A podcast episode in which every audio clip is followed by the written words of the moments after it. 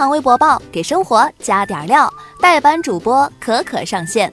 微博四点二亿人关注，王思聪被限制高消费。昨天呢，记者从中国执行信息公开网了解到，王思聪已经被上海市嘉定区人民法院发布限制消费令，限制包括乘坐飞机等高消费行为。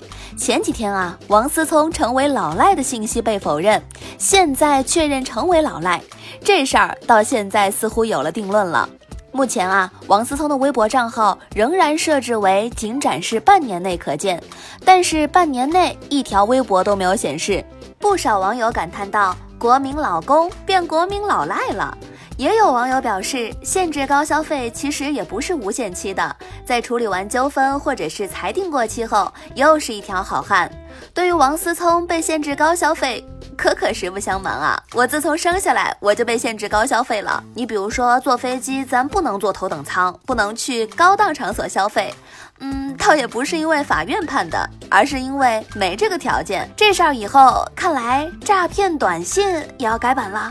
比如说，我是王思聪，需要五百块给私人飞机加油，等解禁之后给你五百万。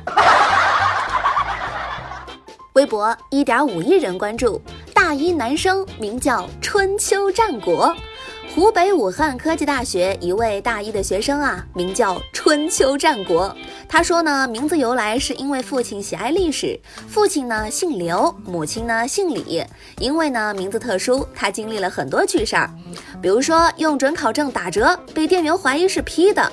本来是实名，常被误解为假名，但是呢，因为这个原因，结交了很多志趣相投的朋友。对于这个奇葩的名字，网友们纷纷开启了段子手模式。有微博网友说：“来吧，我已经把你孩子的名字想好了，就叫做唐宋元明清。”还有网友表示，刚看到这个名字，第一反应那就是春秋战国时期很晃荡啊。我觉得叫大唐盛世也挺好的。取名一时爽，事后火葬场。这些取名放飞自我的家长们，怕是不知道以后大学点名的时候，这些个有个性的名字想逃课，基本没可能了。说起这些奇葩的名字，正在听节目的你在生活中又遇到过哪些呢？微博七千三百零一万人关注。十五地独生子女有护理假。最近，全国已经有十五地出台了与独生子女护理假相关的具体规定。各地独生子女护理假时长集中在每年十天到二十天。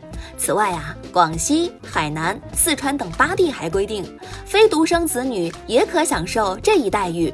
每年护理假时长不超过十天，这个消息传出，引起微博网友的热议。有人表示支持，独生子女有四位老人需要养，那真的不容易，该放护理假。也有非独生子女认为不公平，还有人担忧这样会不会影响独生子女找工作呢？更多的网友表示，现在大部分民企连双休都保证不了，护理假更是很难享受到了。那作为独生子女的可可来说，倒是很开心有护理假。虽然以前没见过这个假，但是还是希望有生之年可以休到这个假。对此你怎么看？微博九千三百六十二万人关注，有钱人越来越瘦了。